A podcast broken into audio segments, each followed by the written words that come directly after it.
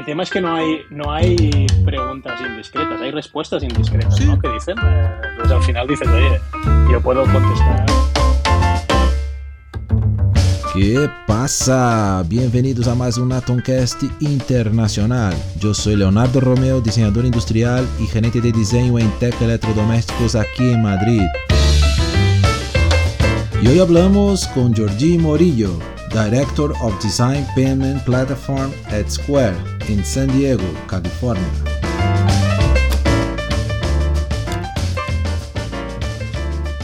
Bueno, entonces, como siempre, muchísimas gracias Jordi.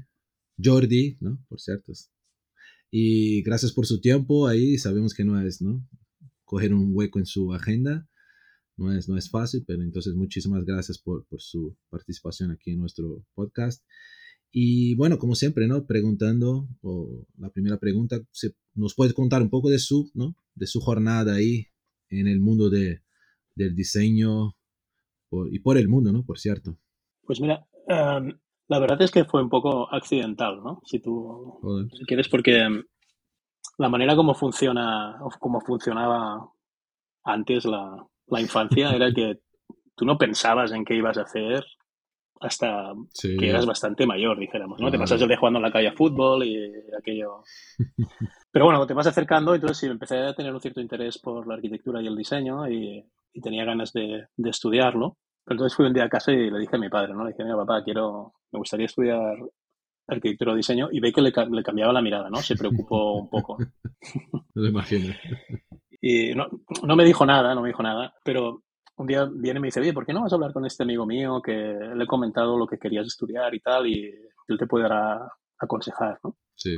Entonces me fui a ver a este amigo que era un, ingeniero que llevaba, en aquel momento él era el director general de la rotativa de La Vanguardia, ¿no? El diario de La Vanguardia tenía un, el taller en el Poblenou, tenía las máquinas donde ah, imprimía el periódico. Ah, no sé si aún está o no, pero él era el director general de allí de la rotativa. Vale, Entonces él, él eh, nos sentamos ahí en su casa, me dice, mira, que tu padre me llamó, está preocupado, me ha dicho que quieres estudiar diseño o arquitectura y tal.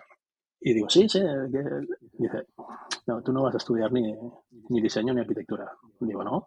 Dice, no. Dice, mira, tú, tu padre es rico. Digo, no, mi padre no, no tiene dinero, ¿no? Dice, pues entonces tú no puedes estudiar diseño o arquitectura porque de la manera como eso funciona en España, tú vas a acabar diseño o arquitectura, vas a tener que trabajar en el taller de un maestro y vas a estar trabajando gratis cuatro o cinco años hasta que te montes por tu cuenta, porque el señor nunca te va a pagar, ¿no? Y, es como funciona. Es decir, tú te puedes permitir cuatro o cinco años después de estudiar sin, sin cobrar. Digo, no, no, puedo, no, tanto. Y pues vale, ¿no? Pues no vas a estudiar diseño ni arquitectura, ¿no? Me dijo, yo creo que tú tienes que estudiar ingeniería y cuando tú tengas tu dinerito, entonces te pagas tus estudios de diseño y arquitectura. Digo, hostia, fuerte, ¿no? Y esto no, no sabía ni lo que era ingeniería, ¿sabes? Te quiero decir que ni lo había planteado. Entonces me fui a ver una charla de ingeniería y pensé, bueno, pues bueno, de alguna forma no está mal. puede tener algo que ver y tal. Entonces me metí a estudiar ingeniería, sufrí como un cerdo porque no tiene nada que ver con lo que a mí me gustaba hacer. Es verdad que tuve la suerte de que pude ir haciendo. Eh, me gradué mientras estaba trabajando, cosa que lo hizo bastante más complicado, pues los estudios de ingeniería son pesados. Pero tuve la suerte de trabajar en un laboratorio de, eh, ensayo de materiales, mm, llevando todo el diseño de maquinaria. Y en aquel momento hubo un problema grave en Barcelona de un par de edificios que habían colapsado porque usaban una, tipología de cemento que habían usado unos aditivos mm, no tan buenos sospechosos que resulta que, que, eran metaestables, ¿no? que con el tiempo tenían unas estructuras hexagonales que se convertían en cúbicas y claro, como el cubo ocupa menos volumen, resulta que las vigas tenían muchísimos poros y perdían, y, colapsaron dos edificios, murió gente y tal. Entonces se vio que había muchísimos edificios en Barcelona que estaban afectados y este laboratorio era uno de los que estaba certificado para poder eh, evaluaciones de las estructuras. Entonces tuvimos que empezar a diseñar mm, maquinaria portátil para poder eh, testear las estructuras in situ de edificios que ya estaban construidos. Entonces, claro, esa maquinaria no existía y en aquel momento pues yo tuve que empezar a diseñar los equipos de, testeo, y mandarlos a construir. Entonces tenía mis dos operarios, que eran Pepe y Manolo, Y claro, estos chicos tenían que ir con el equipo, normalmente solos o con un ayudante como mucho, y llevar el equipo mecánico para hacer el ensayo, pero también el equipo electrónico para hacer toda la captura de datos y tal. ¿no? Y claro, ellos se quejaban, hostia, me duele la espalda, esto pesa mucho. Entonces aquí me empezó a interesar temas de ergonomía, temas de diseño, temas de usabilidad y esto fue como mi primera experiencia en el campo, ¿no? Interesante. Y la verdad es que me gustó muchísimo porque pensé que llevaban equipos que ellos montaban que tenían que poder eh, aplicar 40.000 kilos, ¿no? 40 toneladas de carga. Y tenía que ser transportable, tenía que ser repetible y tenía que ser fiable, ¿no? Lo que estaban haciendo. Entonces, claro, esto el tío del laboratorio, el jefe del laboratorio estaba un poco chalado porque me daba a mí, y aún no había acabado la carrera, me daba a mí esta responsabilidad de, de hacer todo. De, diseñar todo esto. Y aquí esto me, me, quedó un poco como, mira, es una forma como de entrar en el campo del diseño, si tú quieres. Sí, sí. Luego, un día que me iba a clase de cálculo, vinieron unos amigos míos a, arrancarme para llevarme al bar, porque no quería, quería que nos saltáramos la clase. Y nos fuimos al bar de arquitectura porque estaban las chicas guapas de la universidad ahí. Vale, claro. Y fuimos allí y un amigo, después de charlar, me dice, tengo un, mi hermano, trabaja en HP, ahí en, en ¿no? Ahí en San Cugat y están buscando eh, internos, ¿no? Students y tal. ¿Por qué no te, por qué no te presentas? Y envié el, el currículum y bueno, me llamaron y tal, me hicieron una entrevista larguísima, no sé, me tuvieron ocho, para una posición de interno, una cosa rarísima, me tuvieron como ocho horas haciéndome exámenes de cálculo, cosas muy, cosas muy, muy raras. Y total, que no, no me dieron el trabajo a mí. Ah, no. ¿Sabes? Le dieron el trabajo a un, a un compañero mío. Eh, pero que no sé por qué, qué le pasó por la cabeza a este compañero mío, que le habían ofrecido trabajar en la SEA usando Katia y esto le pareció súper interesante y se largó a, y dijo que no. Entonces, yo fui como el suplente, ¿no? Yo era el suplente de... Está bien, bueno. Te lo cuento un poco para que veas cómo la suerte tiene muchísimo que ver en cómo te va tu vida y, y tu carrera profesional, ¿no? También, es decir, que la gente que se enorgullece mucho de cómo le han ido las cosas o que se entristece mucho por cómo le van las cosas, creo que tiene que relativizar un poco, ¿no? Porque a veces un golpe de suerte, a veces una casualidad, sí, sí. Eh, te cambia completamente. Seguro, seguro. ¿Cómo, ¿Cómo, te van a ir las cosas, ¿no? Y, se puede, como tú dices, ¿no? Se puede cerrar una puerta o, y como dices, ¿no? Se, y se abre una ventana, se, se, abre otra posibilidad, ¿no? Muy bien, muy bien. Entonces, claro, mira, este chico se fue a hacer Katia en SEAT, le he perdido la pista, no sé dónde está, a lo mejor es el presidente de SEAT y le va súper bien y nunca se ha arrepentido, y nunca se ha arrepentido, ¿sabes? No. Pero bueno, a partir de ahí sí estuve trabajando, haciendo también un proyecto en HP, mi proyecto de tesis de carrera de ingeniería, y luego me contrataron para hacer manufacturing. O sea, yo empecé como operario de fabricación, ah, vale. como ingeniero de fabricación, eh, eh, controlando que las piezas que se estaban fabricando y las impresoras que se fabricaban. ¿Todavía fabricaban ahí en San Cugat? Eh, fabricaban en Barcelona, había cuatro líneas de producción que trabajaban cuatro tur ah, tres turnos, vale. se trabajaban las 24 horas al día, algunas veces 7 días por semana, y salía una impresora cada 30 segundos de la línea de producción. Eran las impresoras pequeñas de consumo en la época que se imprimía mucho. ¿sabes? Vale, Entonces, claro, vale. cualquier pequeño problema que separaba la línea un, una hora, dos horas, pues eran fácilmente 12.000, 13.000, 20.000 euros que perdías sí, porque no, estaban, no estabas produciendo cada 30 segundos. Claro. Estuve un tiempo haciendo esto, luego me mandaron a Estados Unidos a hacer una transferencia de un proyecto, de otra impresora que se tenía que hacer en, en Barcelona. Barcelona. Y ya llegó un momento que ya me cansé, ya digo, este, esto ya, ya, ya, ha llegado el momento de volver a lo que me interesaba, ¿no? Porque era un poco, claro. un poco pesado. Es decir, no era, no era aburrido, la verdad, ¿eh? la verdad es que es interesante. El tema de operaciones es muy interesante. Sí.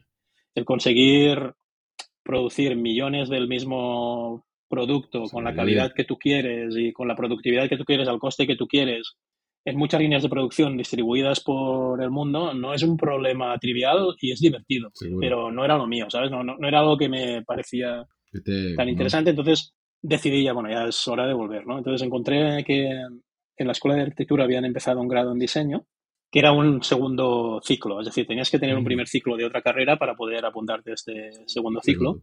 seguro. Lo llevaba un catedrático de arquitectura fantástico, Santi Roqueta, que era una persona muy bien relacionada con el mundo del diseño en Barcelona Vale. y montó un programa cojonudo. La verdad es que yo fui en la primera promoción, de la primera promoción, y era impresionante porque tuvimos de profesores a Mariscal, tuvimos de profesores a América Sánchez, tuvimos de profesores a Antonio Miró, tuvimos de profesores a, muchísimos diseñadores de primera línea en Sí.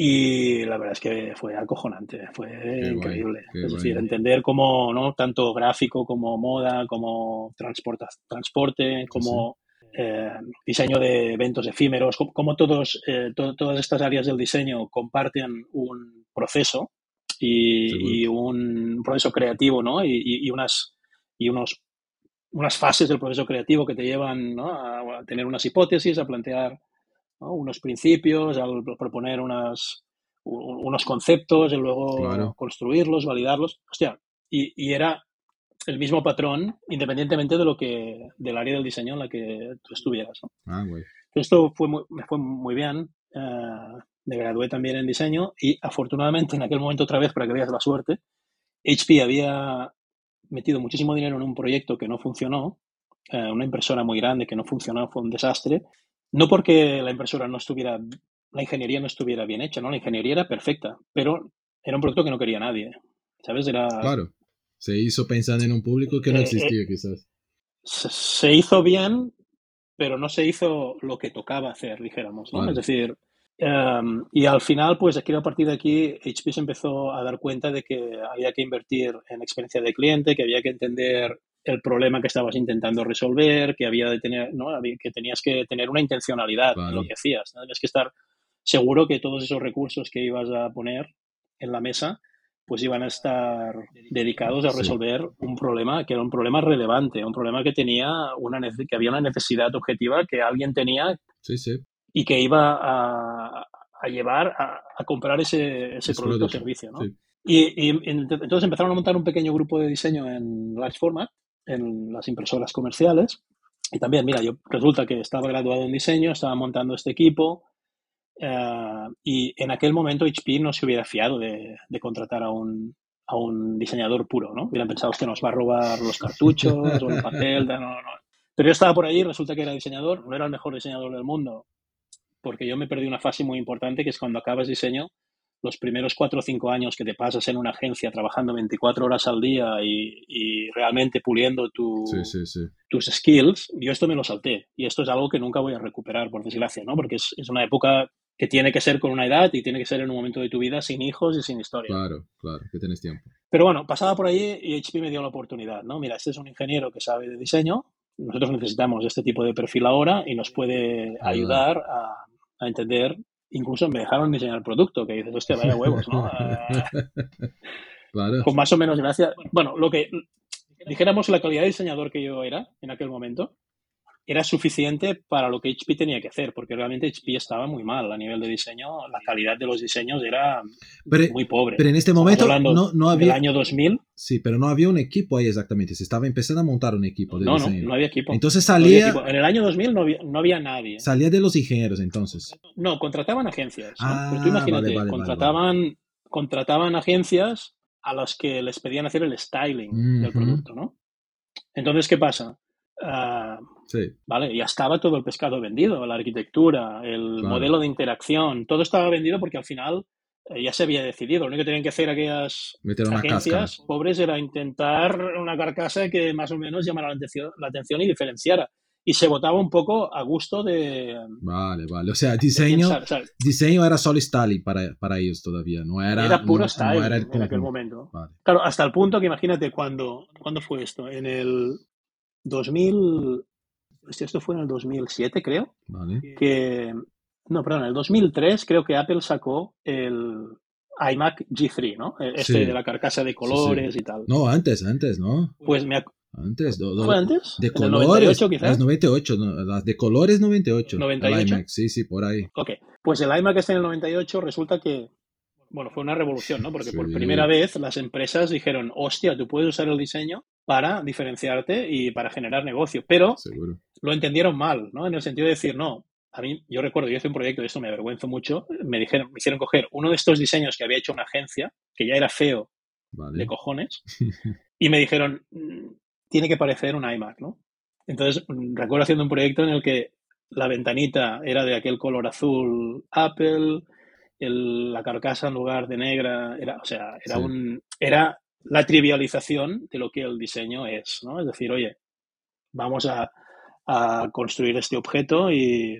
Pero pasó mucho, y, ¿no? Y una vez que esté construido, vamos a ponerle, vamos a ponerle un vestido, ¿no? y ya está, pero hacía un ruido horroroso, los modelos, el modelo de interacción era un desastre, la carga de papel no funcionaba, ¿sabes? Y dices, a ver, no habéis entendido nada de lo que han hecho estos señores, porque no es el plastiquito No. transparente, translúcido de color, es todo el concepto que está pensado de forma integral y está pensado para entregar la mejor experiencia posible, ¿no? Eh, Seguro. y claro, ahí se empezó a ver. Luego hubo otro momento clave. Ahí empezamos nosotros a entender, no a trabajar en personas, empezamos a entender, pero aún y así no conseguíamos tener la atracción sí. que necesitábamos con los equipos de ingeniería, ¿no? Vale. Para poder, eh, de alguna forma, influir en los aspectos más de arquitectura. Luego, ¿qué pasó también? En el 2009 sale el iPhone, ¿no? No, perdón, en el 2007 Sí. se- se- sale el primer iPhone. Sí. Y claro, ahí ya se empezó a entender que, hostia, es que no es solamente el diseño, es que es todo el ecosistema, ¿no? Es que estos tíos están, han, han innovado en el modelo de negocio. Correcto. Coño, el diseño también sirve para innovar el modelo de negocio. Entonces ya empezó como a madurar un poco más lo que empezamos a hacer. Ya, por ejemplo, nos empe- empezaron a, a definir la idea del experience lead, ¿no? Del- Ujú. del, Sí, jefe sí. de diseño, de, de experiencia que estaba en esos proyectos, al lado del jefe de marketing y al lado del jefe de ingeniería con el program manager, definiendo realmente el problema que se quería resolver, definiendo la experiencia, definiendo las personas, definiendo los escenarios que se querían transformar Correcto. y tomando decisiones juntos de arquitectura, de proposición de valor, de Mm. diseño, de, de- O sea, ya estaba en el mismo nivel de los ingenieros un poco ya, ¿no? Para discutir la cosa. Un poco. A- aún te digo que No muchos ingenieros aún pensaban, "Coño, es- son el mal necesario. Nos lo han dicho muchas veces esto, ¿no? Estos diseñadores es el mal necesario, Sí, ¿no? Es- sí. Para vender ahora tenemos la mala suerte de que lo necesitamos, pero no les parecía algo Bueno, particularmente... eh, no les gustaba, sí, sí, normal. básicamente. normal. Pero entonces, a partir de ahí empezamos a introducir la metodología de los arquetipos, a, a hacer co-creación con los usuarios, a realmente meternos mucho más en las fases de, tempranas de definición de las arquitecturas.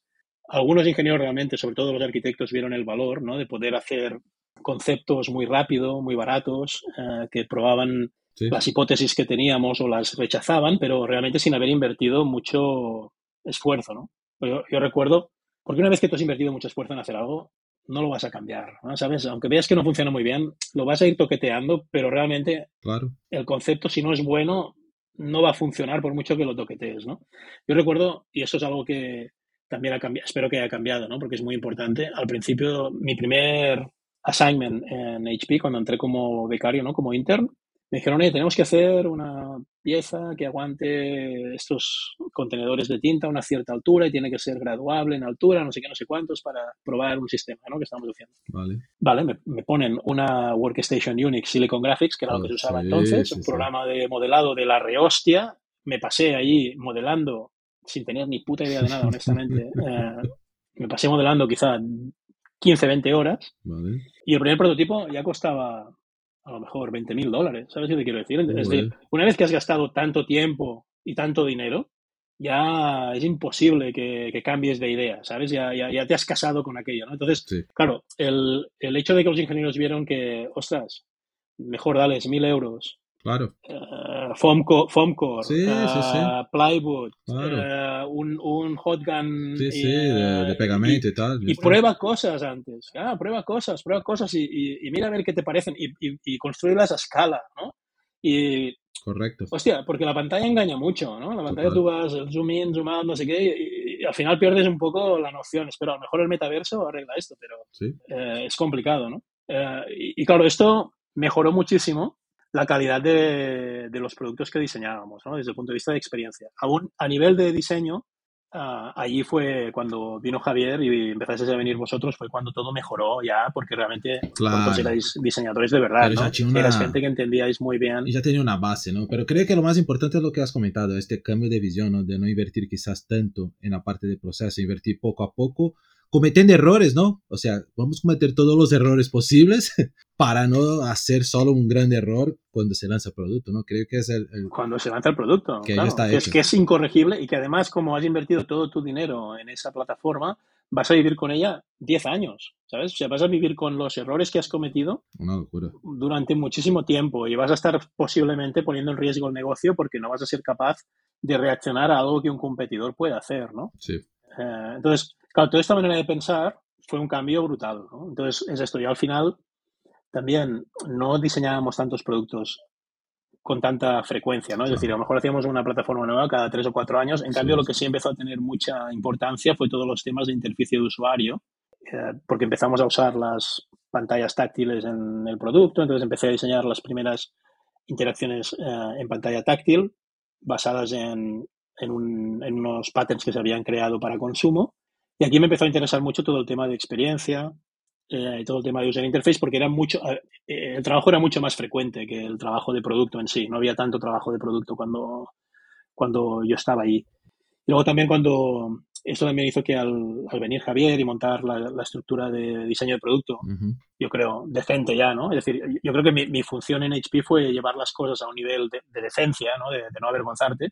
Y vosotros ya lo llevasteis a un nivel de excelencia, ¿no? Que, que es algo que, Sí, que se ha visto sin, después. Es decir, que sin, habéis cogido... una, sin, esta base creo que no funcionaría. Creo que la base fue, fue, fue ya tiene un, un, gran salto ¿no? para, para los otros que han venido después. Seguramente tu, tu base fue esta transformación. Bueno, a, nivel de experiencia sí, ¿no? Claro. Sí, a nivel de, de, de, de, experiencia sí, pero creo que los dos, los dos elementos son imprescindibles, ¿no? Es decir, no te puedes quedar en solamente entregar una buena experiencia porque cada vez más el componente estético es un, el, un componente fundamental de la experiencia. Sí, sí, sí. También, para, también para un producto comercial o profesional, ¿no? Es decir, al, al, final el profesional quiere que el producto que está usando, su herramienta, proyecte la imagen que él quiere dar como profesional. Y es muy importante que, que esa, ese diseño proyecte esos valores, ¿no? Efectivamente. Eh, y eso, por ejemplo, es algo que yo era incapaz de hacer. Yo, yo no me sentía, no soy lo bastante bueno como diseñador de producto como para hacer el trabajo con la calidad que lo habéis hecho vosotros después, ¿no? Que ha mejorado exponencialmente. No, no pero creo que es interesante y, sí. y, lo que has comentado fue una discusión que yo he tenido con algunos, porque tenemos una marca ahí de, de tech en, en Suecia, ¿no? Que hace fregaderos, todos son muy, muy escandinavos, ¿no? Que dicen. Y fue una, una discusión que he tenido. Creo que ya he comentado una vez que ellos una vez estaban hablando de proyectos que no les gustaban las propuestas, algunas discusiones normales de proyectos y dicen, no, no, Leo, tienes que entender que el, que el diseño escandinavo es es la función y ya está. Y yo, no, no, no, señores, se están olvidando del factor estético, que al final siempre no, va a tener. Función estética. Esto lo tiene, no, mucha la, gente la no. Estética es una, es, una, claro. es una función más. Es, la, la, función estética es tan importante como, como la utilitaria, dijéramos, ¿no? La función estética es fundamental es hoy en día. Sí, porque al final, mira, yo, yo con el tiempo inventé una fórmula que es, es, muy estúpida, pero creo que... Porque nunca había entendido cuando estudiaba matemáticas para qué servía la media geométrica, ¿no? Vale. Yo no entiendo para qué sirve la media geométrica, pero realmente creo que la experiencia de cliente es una media geométrica. Es una media geométrica de el meaning, ¿no? Es decir, realmente tiene sentido para mí eh, y resuena con lo que, con mis necesidades, ¿no? Y, y, eso es muy importante. Luego, el otro es el fit, ¿no? Hostia, eh, me encaja Sí. en mi mundo, encaja en los procesos que yo uso, encaja con las herramientas que yo estoy utilizando. El otro es la usabilidad, ¿vale? No solamente es importante para mí, sino que me encaja y encima lo puedo usar porque es fácil de utilizar. Correcto. Perfecto. El otro es el performance, ¿no? Vale. Además lo hace eh, rápido y lo hace bien. Sí, sí, sí, sí. Pero el último es la estética. Que va la a estar... estética también es muy importante. Y el tema es, si te falla alguno de estos cinco factores, tu experiencia es una mierda. Es decir, y en esto la media geométrica es mucho menos, te perdona mucho menos que la aritmética. ¿no? Es decir, sí. si un factor es un cero, tu experiencia es un cero. Sí, sí, ya está. No, no, hay, sí. no hay perdón. Y, y, y, creo que en este sentido uh, la función estética uh, tiene su papel. se ha acabado reconociendo el valor que tiene, porque realmente tiene un valor desde el punto de vista de comunicar, sí. no verbalmente, toda una serie de, de conceptos mmm, muy importantes para establecer la conexión con tu cliente. ¿no? Si no eres capaz de establecer esta conexión a nivel de esta comunicación no verbal a través de, el, de la función estética, tienes un problema grave. Sí, la gente no llega en las otras. Porque ¿no? Hay, no llega en los restantes. Bueno, la Entonces, gente no sabe qué idioma hablas. Sí. Puede ser que te vea hablar muchos idiomas, con lo cual no sabe quién eres ni de qué país vienes. Sí. Y por lo tanto le cuesta mucho reconocerse en ti, ¿no? que es para mí lo más importante. Vale, yo me reconozco en este lenguaje, me reconozco en los valores que esta compañía comunica y los comunica de manera consistente a través de todos los puntos de, de interacción que tiene conmigo, ¿no? Entonces, ostras, construir esta relación eh, es la labor fundamental del diseñador. Seguro. A través de, de todos los, seguro, seguro. de todas las fases de la experiencia. Y esto viene bien al caso porque de aquí me empecé a mover a temas de service design, porque es como la extensión, es añadir una dimensión más al diseño, ¿no? que es la dimensión del tiempo. Es decir, evidentemente, la experiencia con el cliente no es solamente puntual, sino que existe una variable una dimensión adicional que es todo el tiempo que tú te relacionas con este cliente, que quieres que sea lo más largo posible, ¿no? Y que quieres que sea lo más, uh, lo más uh, efectivo y más eficiente posible, más placentero posible para, para, él y para ti, porque tú quieres establecer una relación a largo plazo con tu cliente. No quieres venderle algo que no le funcione bien y que luego ande diciendo pestes de ti o que nunca más te compre, ¿no? Esto es lo último que, sí, que te gustaría sí. que pasara. Sí, es la búsqueda. Um, y, y, aquí es como el siguiente paso en la evolución, ¿no? Era primero producto, luego interficie de usuario en el producto, luego toda la experiencia, luego un poco entender a nivel de, de servicios, ¿no? Entender uh -huh. todo el ciclo de vida del cliente y cómo se relaciona contigo y conectarlo pues con el modelo de negocio, conectarlo con el go-to-market, conectarlo con una serie de componentes que son fundamentales para que un producto funcione. ¿no? Esa ha sido un poco mi evolución como, como diseñador. Un montón de golpes de suerte al principio, un poco Forrest Gump, ¿no? Porque en, sí, si hubiera tenido a lo mejor un camino normal como diseñador no hubiera conseguido. Pero creo que tú has tenido un poco la evolución con el propio mercado, ¿no? Porque lo que, lo que, lo que estamos hablando es un poco esto. soy tan viejo como...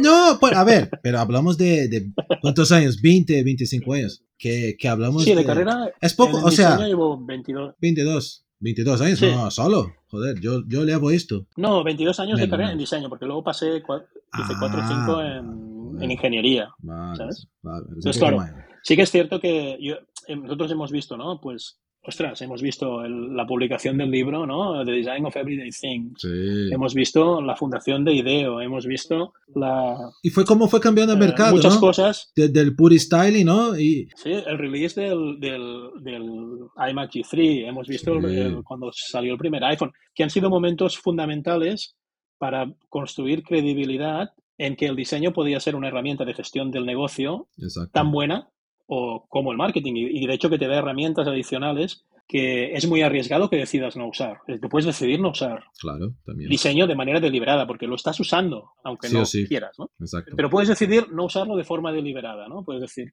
no, yo el, dise- el diseño que le reporte al tío de R&D que está dos niveles por debajo mío. Ok, Vale, sin problema. ¿vale? Tus competidores no lo están haciendo tan mal. Entonces, es tu decisión. Al final tú decides con qué herramientas ¿Quieres trabajar? quieres, quieres competir, ¿no? Claro. Es, tu, es tu decisión. No, no, no, y al final es un poco Y es cierto, hemos vivido todo esto y hemos pasado de todo esto, del styling, o sea, de- de el diseño como un output, ¿no? Sí, sí. al diseño como un proceso, al diseño como una parte integral de la gestión del negocio y eventualmente, no sé si esto nunca llegará y tampoco sé si es una ambición, Algo muy... te diría, legítima, legítima ¿no? Como decir, no, el, el diseño como liderando, Yo- hostia, no lo sé. Yo creo ¿sabes? que, yo creo que sí, y no. ah, Yo me acuerdo cuando estaba en la uni, ¿no? En en las charlas, en las, en los congresos de diseño, ¿no? Que tenía por ahí, por, por el Brasil, tal, se hablaba mucho que el diseñador era lo más grande, que tenía que tener cada vez más poder y tal. Y yo creo que al final, yo lo que comento con mucho en muchas charlas, al final creo que estamos al mismo nivel de todos. O sea, como hoy en Correcto. día, ¿no? Los CEOs puede ser un ingeniero que llega a ser un CEO, o un tío de, de marketing, o un de, de finanzas, un diseñador, ya, Bueno, ya hay muchos, algunos, ¿no? muchos diseñadores, muchos diseñadores CEOs hay- no hay aún. No, todavía no. Eh, esto es cierto. Sí. Los que hay es porque fundaron la empresa, ¿no? Como el de Airbnb, por ejemplo. Vale, o, vale, eh, vale. Pero, pero este, ahí es donde aún creo que hay terreno para evolucionar. Ahora, pensar que el diseño va a estar en una posición de, de preponderancia, creo que no. Creo que no porque tampoco hace falta. ¿Sabes qué quiero decir? El diseño puede facilitar, Sí, el diseño tiene que participar, el diseño puede liderar algunas fases como, como marketing tiene que liderar otras, como, como ingeniería tiene que liderar otras. correcto. Pero sí que es cierto que el diseño como eh, facilitador de que en el entorno del negocio se tengan las, conversa- las conversaciones que se tienen que tener en el momento que se tienen que tener para identificar cuáles son los problemas que realmente se tienen que resolver y empezar a proponer soluciones rápido y a testear rápido y a eliminar riesgos rápido. sí, Es cierto que estamos en una posición bastante única claro. porque la capacidad que tenemos de crear hoy eh, prototipos o sketches de la experiencia que no estará listo hasta dentro de cuatro o cinco años que parecen reales, esto no hay ninguna otra función en la compañía que lo tenga. Entonces, No. claro, la capacidad de quitar riesgo al proceso de generación de valor es brutal. Seguro, seguro. Pero tú, tú, tú habías trabajado hace, ah, hace un tiempo en, en el IED, ¿no? Aquí de, de, de Varna, ¿no? Sí, ¿Y había, enseñado- había clases de design. Bueno, monté un programa de design management. Vale. No, no, antes, antes que te, El- te que contaste, o sea, ¿tú piensas que quizás hace falta algo en la formación del diseñador para conseguir llegar más, más, más arriba. A ver, quizás no haga falta, es lo que comentamos, pero tú piensas que tenemos alguna, que falta algo en la formación o, en el perfil del diseñador que nos perjudica en esto, en, subir y, tomar puestos más. Eh, bueno, e, e, esta pregunta siempre es muy complicada porque em, sí, sí. hay un tema, ¿no? Claro, tampoco puedes convertir el diseñador en lo que no es, ¿no? Sí. Y al final, por ejemplo, en, ¿no? en nuestra experiencia, tú habrás visto, hay diseñadores que tienen una intuición brutal, pero que no te saben explicar por qué han llegado a esa solución, pero cuando tú la ves dices, sí, este cabrón sabes. Lo, sabe, ¿no? Lo, pilla, lo pilla. Y no sabes por qué, no sabes. Y él tampoco lo sabe, él tampoco, él tampoco te lo sabe explicar. Entonces, claro, sería, yo creo, perjudicial intentar que alguien que es tan intuitivo y que entiende los problemas de forma intuitiva y encuentra las soluciones de forma intuitiva, eh, tenga que empezar a desarrollar una capacidad analítica que no, es, no le es propia, ¿no? Sí. Ah, entonces, es una pregunta difícil. Yo creo que al final es como con todas las personas que han llegado a estas posiciones de CEO, esas personas seguramente, aunque vengan de marketing, seguramente también tienen que tener una capacidad de síntesis, una capacidad de ver el sistema, una capacidad de entender em, el lenguaje del business, ¿no? Entender, oye, los básicos de un balance de una empresa, de una cuenta de resultados. Ah, tienen que ser capaces de entender esto, estas cosas porque si no va a ser muy difícil. Claro, yo creo que hay muy pocas personas en el contexto de, ser un CEO que no tengan un MBA, por ejemplo. ¿no? Entonces dices, hombre, a lo mejor un diseñador que quiera ser CEO, pues no le va a quedar más remedio que como hacen todos los demás, hacer un MBA, porque el tío de logística que es CEO ha hecho logística y ha hecho un MBA, y el tío de contabilidad que es CEO ha hecho contabilidad y ha hecho el tío de marketing igual. Entonces, Claro.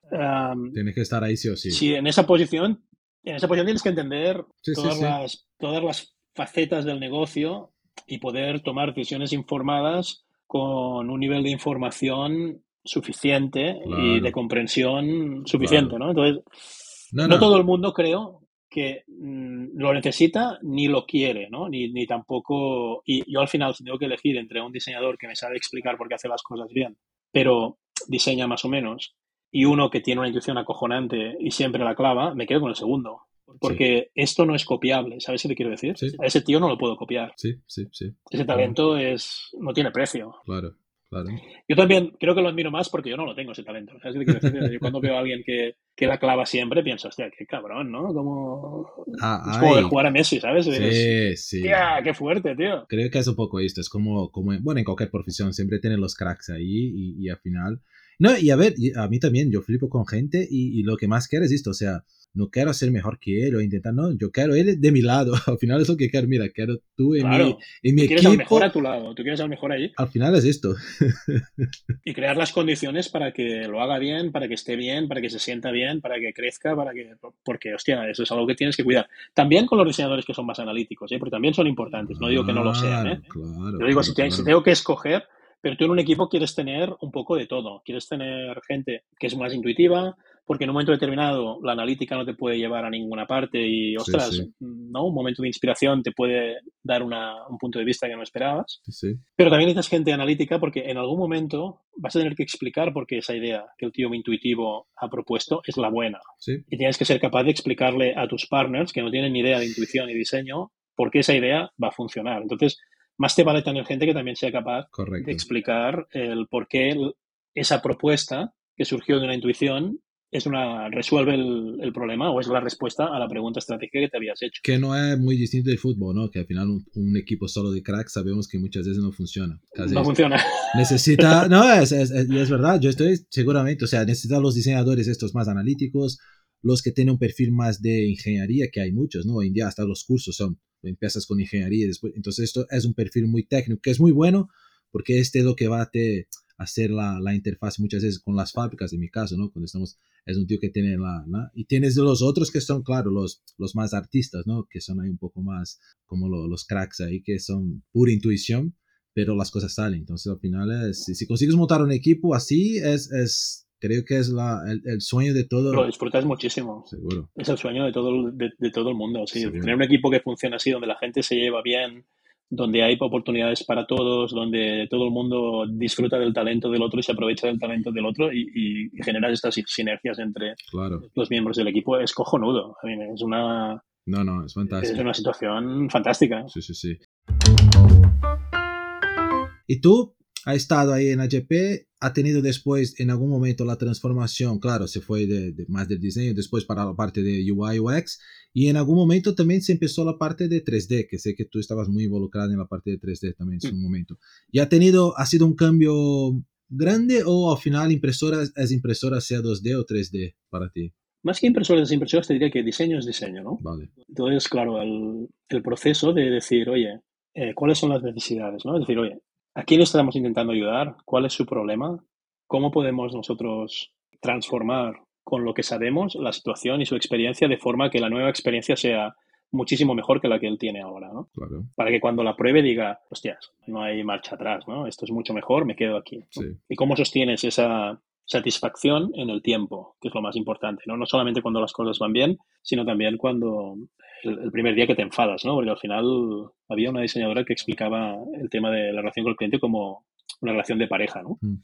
Al principio todo es maravilloso y lo perdonas todo, pero llega un día que tienes tu primera bronca. Claro. Bueno, ¿y qué haces, no?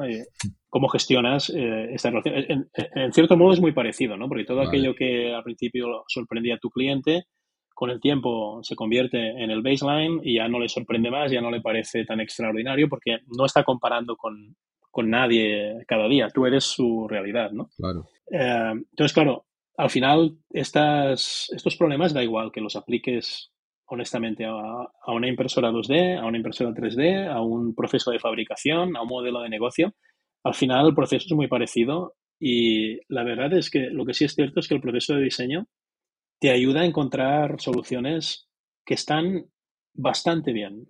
Es decir, si tú piensas, ostras, ¿a quién estoy intentando ayudar? ¿Cuál es el problema que tiene? Realmente me preocupo por entender cuál es su preocupación, cuál es su problema, cuál es su pena, ¿no? cuál es su, Sí, necesidad que no está siendo resuelta, de verdad. Y entiendo, ostras, eh, ¿cómo puedo ayudarle de manera genuina, ¿no? Es decir, ¿cómo puedo yo realmente transformar la situación con lo que sé para que él no tenga que preocuparse de esto que le está pasando? Sea lo que sea, ¿no? ¿Cómo lo Claro. conceptualizo y prototipo rápido y lo pruebo rápido sin comprometerme mucho para ver si realmente Una cosa. esto, ¿no? Tiene, tiene, es relevante para él, le encaja, funciona como él necesita, se puede usar, performa decentemente y encima es bonito, ¿no? Encima Claro. le da placer estético, ¿no? Le comunica los valores que él quiere. En el momento que yo tenga esta ecuación bien resuelta, hostia, esto se puede aplicar a cualquier tipo de problema, ¿no? Y, y creo que la ventaja es que este, esta visión más global del problema y esta capacidad de generar visualizaciones de lo que puede ser ese esa nueva experiencia, sea lo que sea, hace que el, el diseño como metodología es muy potente. Es muy potente porque, claro, tú dices, ostras, Seguro. o sea, ¿cuántas veces se han metido empresas en unos follones, en unas aventuras eh, increíbles para darse cuenta, un año después de haber empezado, que cada uno pensaba que estaba resolviendo un problema diferente, ¿sabes? Es, hostia, qué fuerte, ¿no? Y la cantidad, es que eso es muy caro para todos. O sea, es caro para el cliente, es caro para el planeta, es caro para ti porque has desperdiciado un año de tu vida, es caro Sí. para el equipo porque la gente se desanima, se frustra, ¿sabes? Sí, Eh, sí, no, no. entonces, te digo, lo puedes aplicar a lo que quieras. Ahora lo estoy aplicando a servicios financieros, por ejemplo. Es exactamente el mismo proceso. Vale, el objeto de estudio, el objeto de diseño es diferente, Vale. pero al final las fases del proceso son muy similares, ¿no? Y, y- y la capacidad de generar una visión compartida entre marketing, ingeniería eh, y diseño que resuelve el problema que estamos intentando resolver de una forma que nadie más puede resolver y que es realmente relevante para el cliente que estamos intentando servir, Ujú. hostia, nos hace ser mucho más eficientes, ¿no? Empezamos a trabajar en la misma dirección. Eh, empezamos Claro. a trabajar ¿no? con una visión que nos motiva, que nos, que nos permite alinear nuestros esfuerzos, eh, nos permite cambiar de dirección cuando necesitamos porque entendemos a dónde queremos llegar. Entonces, si nos desviamos, entendemos que nos estamos desviando y el por qué lo estamos haciendo, ¿no? Porque a veces, si no sabes dónde vas, cualquier No, da dirección igual, es, da igual. es buena, ¿no? Sí, sí, da sí, igual. sí, sí, sí. Entonces, en ese sentido, ahí yo creo que está la gracia de nuestra profesión, ¿no? Que nos permite trabajar en muchas cosas muy diferentes. Correcto. Eh, añadir valor a las organizaciones complicadas, ¿no? Yo creo que el diseño es particularmente efectivo donde hay complejidad, ¿no? Porque tiene una capacidad de abstracción, tiene una capacidad de simplificación de la complejidad eh, y una capacidad de, de, prototipado, de sketch, ¿no? De que te permite evaluar hoy lo que no va a estar listo hasta dentro de tres años y evaluarlo con un nivel de confianza alto, ¿no? De que la experiencia que tú estás representando se parece mucho a lo que será. No hay, detrás no hay nada más, no, no hay la ingeniería, no hay nada, pero la experiencia, el prototipo de la experiencia es muy parecido al que tú, y, bueno, el poder evaluar esto antes de comprometer recursos es brutal. No, no, y por esto, y por esto que al final es lo que comentas, o sea, por eso cada vez más hay diseñadores involucrados en cualquier tipo de, de industria, servicio, ¿no? O sea, ya no más, ya no es más un, tema de, de, productos, productos físicos, ¿no? De hardware, ya es un tema más, ves tú, que se está trabajando como diseñador en un mercado financiero, claro, en teoría es esto, ¿no? Básicamente, y cómo, y joder, como un diseñador que no tiene nada que ver, no, no, al final vas a tener productos, soluciones que tienen que ser, ¿no? Que tienes que resolver un problema de alguien, ¿no? De un usuario final. Y la metodología es la misma, o sea, va, va, a funcionar. Siempre... La metodología es exactamente la, la misma, sí. Esto es, esto es la gran ventaja, que como carrera es súper versátil, ¿no? Eh, nos permite trabajar en muchísimos sectores, medicina, eh, sostenibilidad, transporte, por incluso ya transporte, no es solamente el diseñar el vehículo, es la solución de movilidad, ¿no? Claro, claro. Y todo esto, claro, al final, honestamente para mí de Tesla lo que menos vale es el coche. El coche es malo. Eh, si tú, es una pequeña. Pero no, y por esto creo que realmente Apple se está planteando uh, sacar al mercado un coche inteligente, porque lo más importante es el ecosistema. El coche es importante, evidentemente. Claro, claro. Pero el coche de Tesla no es lo más remarcable de su experiencia. Pero el hecho de que tú tienes un coche que se comporta como tu teléfono y que el que se compró un Model 3 hace, hace cuatro o cinco años, cuatro años creo, cuando lo sacaron, resulta que ese coche no ha perdido valor y que tiene toda la funcionalidad del último modelo porque es capaz de continuamente estar siendo actualizarlo, hacerle un upgrade, ahí es donde está el valor de esa compañía, ahí es donde está el valor que tiene para su cliente, ahí es donde él construye una, lealtad con el cliente que ninguna otra compañía de automoción eh, puede construir, a no ser que hagan algo parecido, ¿no? Sí, sí, no, lo, que comentabas tú, cómo, cómo tener su cliente a tu lado a todo momento, o sea, se, se necesitas este ecosistema para que funcione, para, para que funcione, no, para que te ayude, ¿no? A tu, tu coche al final vas a tener, estar siempre pegado con la compañía como lo, con los móviles es igual, ¿no? Tú compras un primero iPhone, te, te gusta y ya no consigues más salir de esto, porque como no hay otro sistema igual, va comprando otro, vagas, es mi caso, yo digo que soy un ejemplo claro. Y, lo mismo pasa con Android, la gente con Android va comprando, tiene un poco más de opciones. Yo, yo, soy de Android, vale. Eh, y, y, lo que tú dices, yo ya no cambiaría para nada. Le mi mujer se compró un iPhone porque a mí me va bien ver los dos sistemas operativos y entender cómo funcionan Está guay. Y ahora mi hija también tiene un iPhone porque ya no quería ni oír hablar ¿no? de usar Android, pero, pero bueno, me, servía para entender bien cómo funcionan los dos ecosistemas y cómo funcionan. Necesitaba tener los dos en casa, ¿no? Funcionando, no, no podía ser, ¿no? Tienes ahí un teléfono apagado todo el día. Sí, sí, sí. Pero sí, me pasa igual con Android. Yo, yo estoy enamorado de Android. Me parece un sistema operativo cojonudo. No, no, no. Al final es esto. O sea, la me, me, compré el último teléfono de, de, Google, el Pixel, el Pixel 5. Ah, sí. Está bien. Es, es fantástico. Hace unas fotos impresionantes. O sea, es fantástico tengo todo ahí, eh, estoy súper contento, no, tengo ningún... Y esto es culpa de HP también, porque cuando yo estuve trabajando en, en computadoras en HP, vale. la primera vez que vine a San Diego, eh, HP en aquel momento tenía teléfonos. Ah, es verdad, sí, sí, me acuerdo de esto. Que funcionaban con Android, entonces nos prohibieron comprar iPhone y nos regalaron un, un teléfono HP con Android porque nadie los compraba, entonces había muchos. Entonces me, me, acostumbré a usar Android y me parece fantástico. Es un sistema operativo cojonudo, está muy bien. No, y, y, por cierto, ahora que has comentado, está, ha estado ahí en Barcelona hasta, me acuerdo, hasta 2018, 17 creo, ¿no? Y ahí tú has, se ha ido un poco de vez ahí, porque sé que estaba siempre por Estados Unidos, ¿no? Por San Diego, haciendo proyectos con ellos, ¿no? La parte de 3D y todo. Pero en un momento se ha trasladado totalmente a, a, a US, ahí, ¿no? A, San Diego, no sé si en su momento, para algún momento puesto ahí. Sí, me, fui en 2012 por primera vez, estuve tres años y medio haciendo un proyecto para Personal Systems, para computadoras. Entonces volví para hacer 3D printing a Barcelona. Vale. Tres años, entonces regresé hace eh, tres años. Vale, sí, por ahí. Y un poco más, tres años y medio, Sí.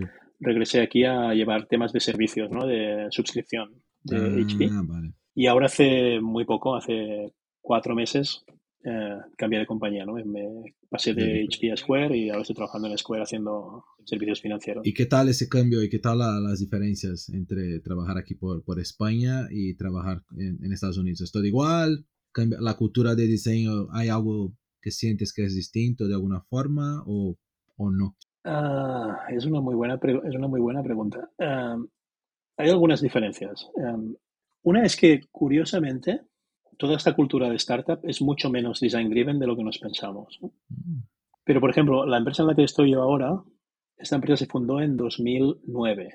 Vale, vale. Es decir, dos años después de que el iPhone, ah, de que el primer iPhone había salido al mercado. Con lo cual, esta empresa es nativa Mm, en mm, entender lo que el diseño puede hacer. Entonces, curiosamente, una de las, uno de los principios fundamentales de Square es que siempre hay que enviar la mejor experiencia posible al cliente.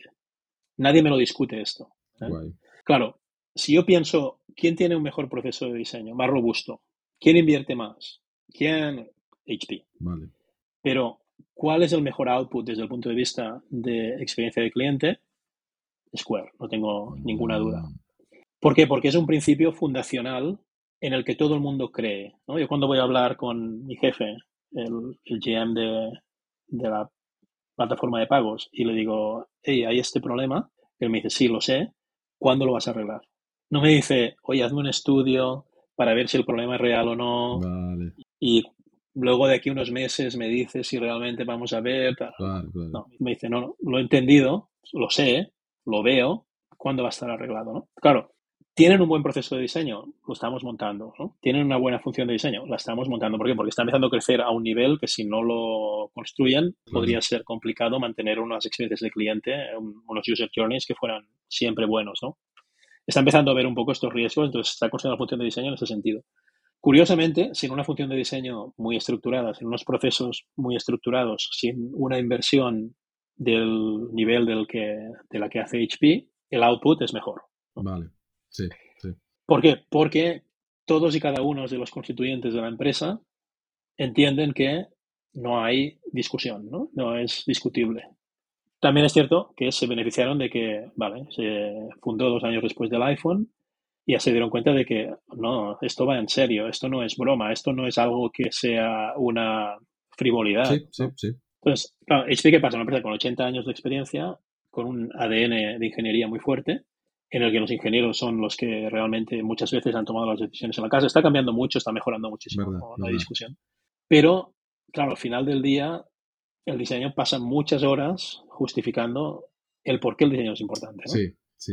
Esta es una diferencia. Es decir, el mundo startup no te creas que es tan Disneyland para diseño porque no lo es. Es decir, tiene un componente de ingeniería muy fuerte, un componente de business muy fuerte y el diseño también va a tener que hacerse su camino allí, con la ventaja de que las eh, startups normalmente son empresas nuevas que entienden el valor del diseño. Es evidente que Tesla está invirtiendo en diseño, no hay discusión, Claro, claro. etcétera. ¿no? Sí, sí, sí. Entonces, esto es, esto es una ventaja. La otra mm, gran ventaja es que, a ver, el- la cantidad de oportunidades que tienes, la cantidad de, de trabajo que hay es brutal. Es decir, Mm, ahora mismo el tema del diseño en Estados Unidos está desmadrado. Sí, la ¿no? cantidad de trabajo que hay, interesante, es brutal.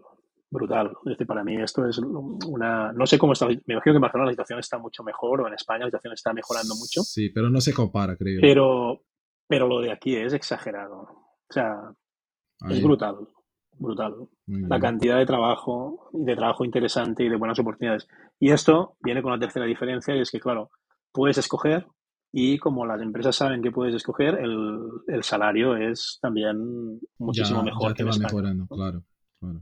Porque tienes mucha más capacidad de negociación, ¿no? Ellos saben que, bueno, si tú no me tratas bien, pues me voy aquí al lado y este señor encantado de la vida de hablar conmigo, ¿no?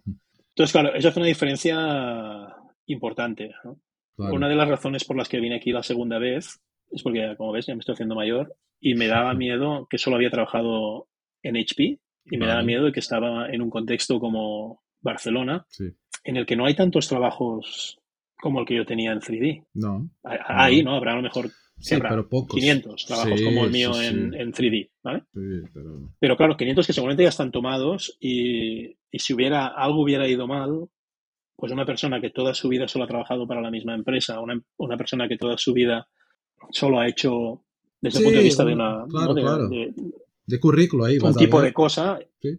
y en un entorno en el que a lo mejor no hay tantas oportunidades y las oportunidades que hay ya están ocupadas, pues, hostia, si hubiera, hubiera pasado algo en HP, pues a lo mejor yo no hubiera tenido la posibilidad de encontrar un buen trabajo, ¿no? Al, al nivel del trabajo que tenía. Este era un poco Claro. el razonamiento que, que me llevó a aceptar la segunda vez que me ofrecieron venir a Estados Unidos. Me puedo haber equivocado completamente, ¿eh? No, te, no lo No. descarto en absoluto. Pero, No, yo creo que salir de pero la, claro, salir de la zona de, de confort, yo hice en su momento cuando estaba en Brasil y también tenía esta, este pensamiento que, que he trabajado ahí por 14 años más o menos. No fue exactamente el mismo grupo porque empecé en BSH, ¿no? La, la de Boss y Siemens, después me fui a Mavi, pero era el mismo grupo que fue comprado. Pero tenía este miedo también de no, ¿no? De me quedar ahí muy, no solo por estar en Electros, que hoy he vuelto para, para varias, pero sí de no salir y no tener, y sabía que había un mundo, ¿no? Y, de diseño que podríamos trabajar en cualquier sitio. Entonces fue la, la búsqueda esta y lo que comenté, me fui a, a Barcelona para trabajar con NACAR para esto. Y en tres años ya estaba en de ese empleo por una casualidad. O sea, después me fui, a- entré en HP como empleado y después una oportunidad. Entonces, sabes, creo que la fue, fue una, para mí fue, fue un acierto. O sea, claro, tomamos riesgos, es normal, creo que tú has tomado sus, sus riesgos medidos, tal, pero al final mm, creo que es lo que necesitamos como diseñadores, estar ahí rodando y, y, y- y teniendo experiencias. Sí, ahora este último cambio mm, vino un poco por esta razón también, ¿no? Pensar, mira, si pasa algo, eh, estás esto, ¿no? Por encima de los 50 años y no ahora, pero en unos años, ¿no? Y resulta que HP te dice que, porque esto pasa aquí, esto lo ves, ¿no? Sí, Esto ha pasado cuando, desde que yo he llegado aquí, por ejemplo, en el 2018, personas que han dedicado toda su vida a HP, que han hecho un trabajo excelente, no sé qué, pero llega un día que a partir de una cierta edad alguien mira el Excel file y ve lo que cobras y piensa, "Hostia, pues a lo mejor ya este señor, mañana a lo mejor mejor que no venga, ¿no? sí, sí. Y esas personas les ha costado después encontrar, no, no porque no sean inteligentes o porque no tengan una buena carrera, porque no tengan un buen portfolio, No, no. sencillamente porque han estado toda su vida en la misma compañía. Entonces yo pensé, ostras, pues a mí me puede pasar lo mismo, ¿no? Cuando vi que esto sucedía, pensé, no, tienes que buscar la manera de enriquecer tu portafolio con otra industria, otra compañía, sí, otra- sí.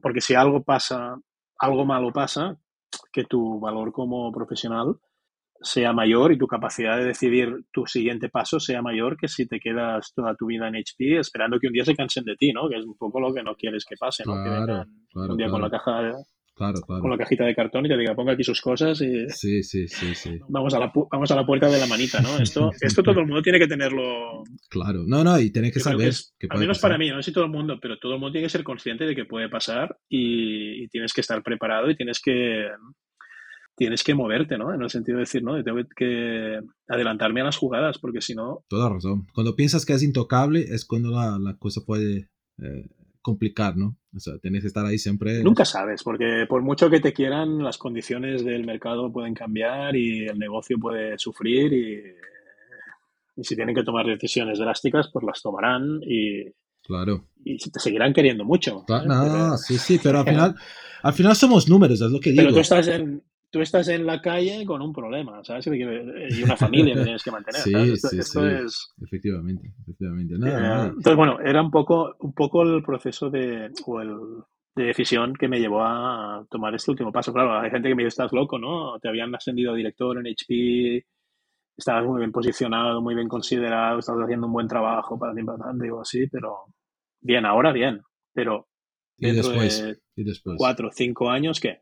¿No? Claro, porque si no, si no era ahora, ya era imposible prácticamente mo- mover a alguien Claro. cinco Claro. años más tarde con la edad que Ah, tenido. no, ya, ya, ya va complicado, es verdad que, que...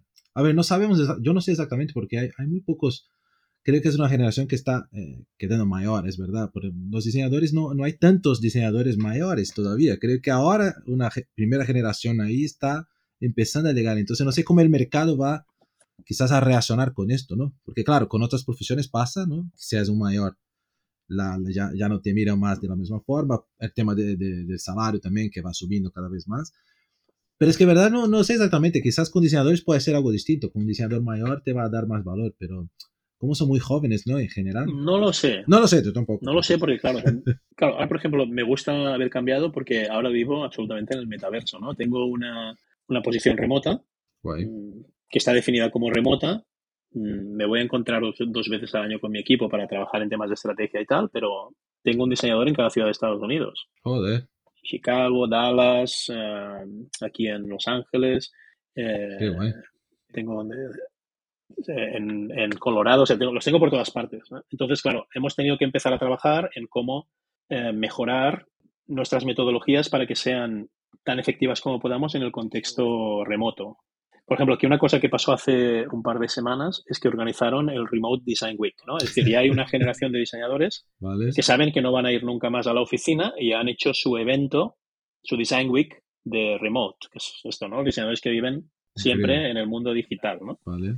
Eh, claro, nos está planteando bastantes retos, ¿no? Pues el tema de los workshops remotos, hay que prepararlos mucho más, Sí, hay menos capacidad sí. de improvisación, hay muchas cosas que el- en persona, pues oye, si tú estás probando una metodología y ves que no fluye, pues oye, a lo mejor lo cambias y resulta, y de repente el workshop empieza a fluir mucho mejor, ¿no? Esto en el contexto remoto es mucho más complicado, tenemos que probarlo todo mucho más, nos tenemos que para- preparar mucho mejor, Sí. pero claro, esto para mí es como estar haciendo un máster de lo que va a ser la siguiente generación de diseñadores, ¿no?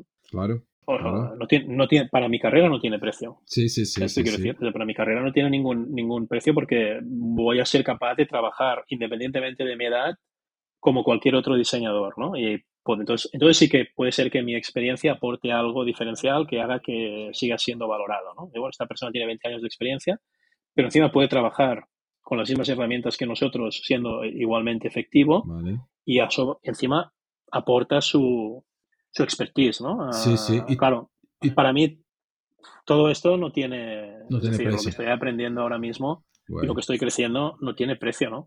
Y tú al final no tienes, o sea, ¿tienes un equipo fijo en, en- en una oficina o todo el equipo está, todo el equipo está fuera? Todo mi equipo es remoto. Joder, fantástico. Entonces dices, hostia, bueno, puede ir bien, puede ir mal.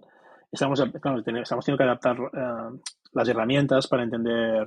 ¿no? Por eso, claro, cuando la gente habla esto del metaverso, sí, yo entiendo. Es verdad que a lo mejor si en lugar de aquí pudiéramos estar en un entorno más inmersivo en el que tengo un holograma de ti y el mío, o tú decides presentarte como Baby Yoda y yo presentarme como no sé quién, Sí, sí. y nos reunimos allí, posiblemente, ¿eh? igual, igual sí, ¿sabes qué te quiero decir? Es posible.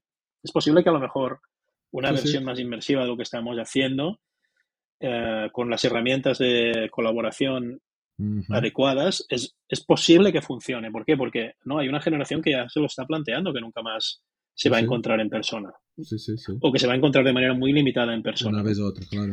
Entonces dices, hostia, no veas, ¿no? Eh, es un cambio que a mí me podría perfectamente haber dejado fuera de juego si no lo hubiera, Hecho. si no me lo hubiera adoptado de alguna forma, ¿no? Sí, sí, sí. Pero bueno, te digo, esto al final te lo contaré de aquí cuatro o cinco años. Leo. Igual de aquí cuatro o cinco años te voy a No, tu casa y te claro. digo, "Oye, dame algo, dame algo de comer, tío, porque A ver, no". si, a ver si ha funcionado. no estoy jodido. No, pero por otro lado, creo que hay, hay un lado quizás bueno en todo esto, porque también lo que comentamos de, de la búsqueda por profesionales quizás sea mucho más interesante con, de esta forma, porque al final no tienes que hacer la- que la gente venga a un sitio, o sea, se trasladar, todo un, ¿no? Que es muy, muy Es, complicado. es una oportunidad cojonuda para ciudades como Barcelona, por ejemplo, ¿no? Porque tú dices, hostia, tú en Barcelona estás dispuesto a trabajar de 4 de la tarde a 12 de la noche, tú puedes trabajar para cualquier empresa en Estados Unidos, Sí, sin ningún problema, ¿vale?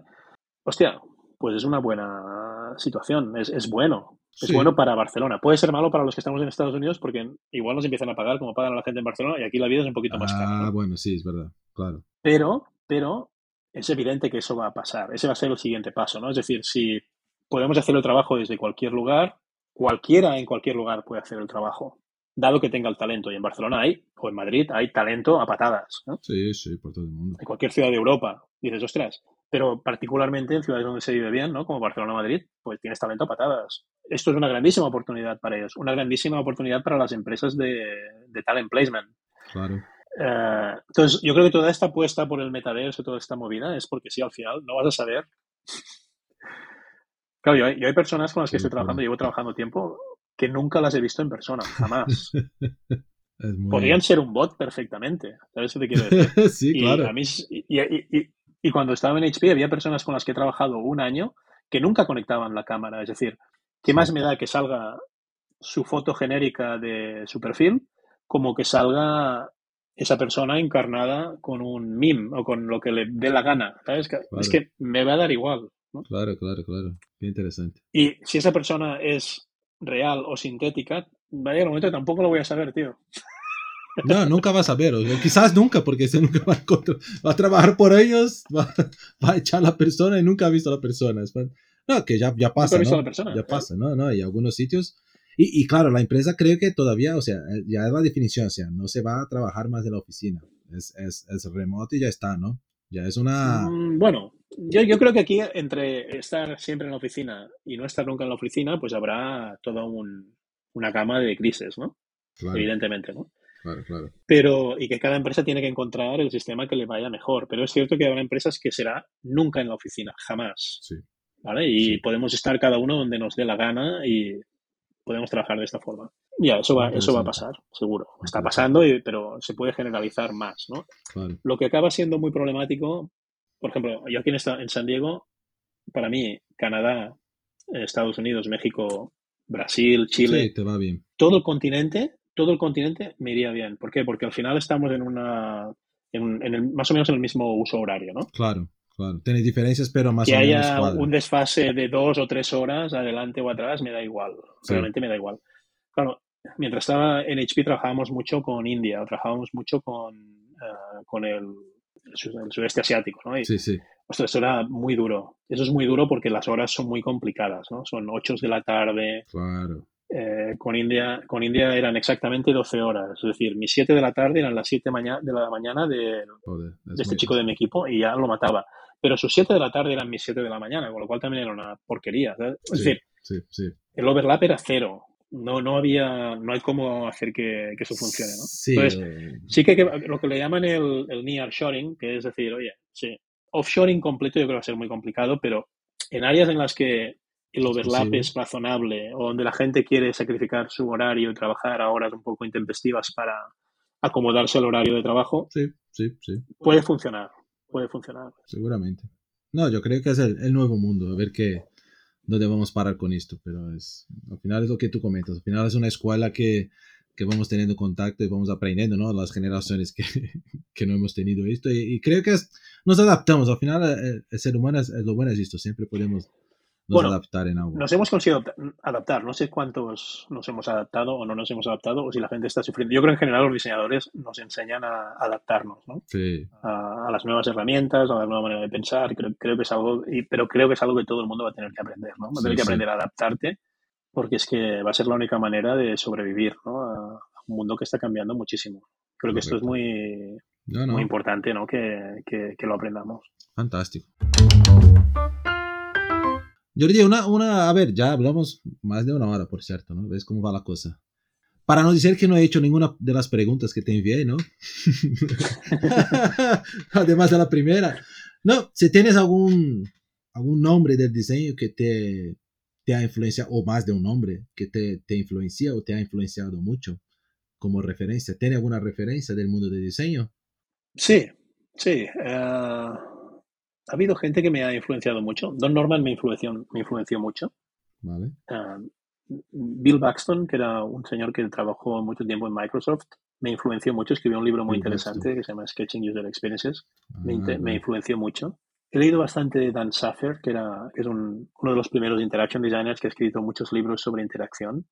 También me, me, gustó la manera como él empezaba a plantear un poco el cuerpo teórico de la disciplina. ¿no?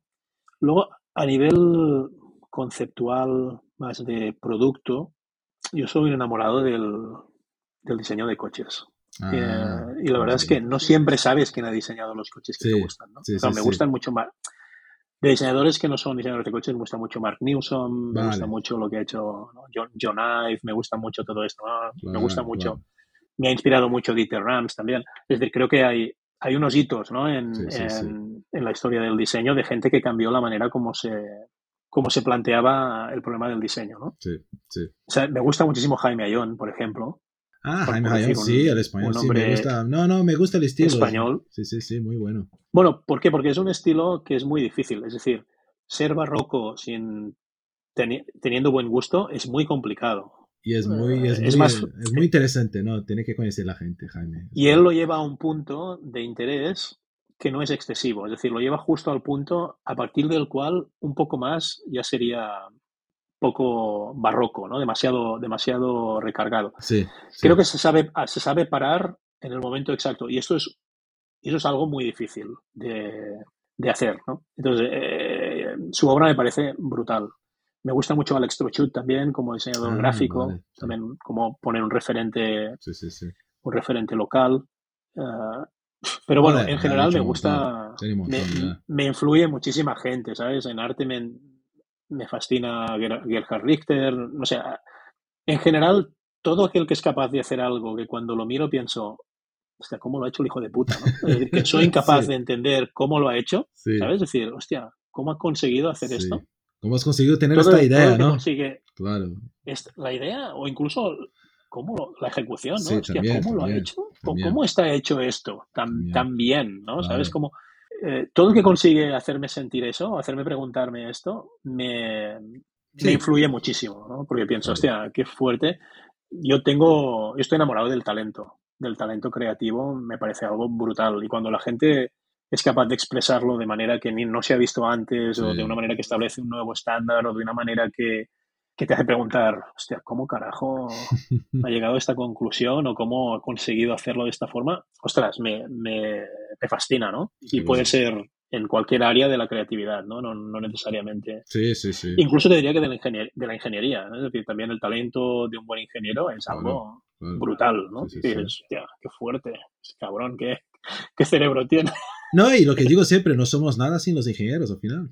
No, tenemos, ha tenido este, este proceso, ¿no? De, de, de cuando entró el diseño con la ingeniería, que no, tú has pasado un poco esto, ¿no? Que no les gustaba mucho y tal, pero lo, siempre lo comento, o sea, no somos nada sin, sin, sin esta área que es tan fuerte, tan, ¿no? Y sí, sí, sí. Al final cuando encuentras un ingeniero que le va a la marcha, ¿no? Cuando es un ingeniero que quiere Es fantástico. Entonces es lo que puede, es cojonudo, te lo, te lo pasas muy bien, haces cosas increíbles, ¿no? Eso es lo mejor que te puede pasar, ¿no? Seguro. Y por suerte cada vez hay más, ¿no? Eh, es algo que, que hay que disfrutarlo, porque cuando te pasa hay que...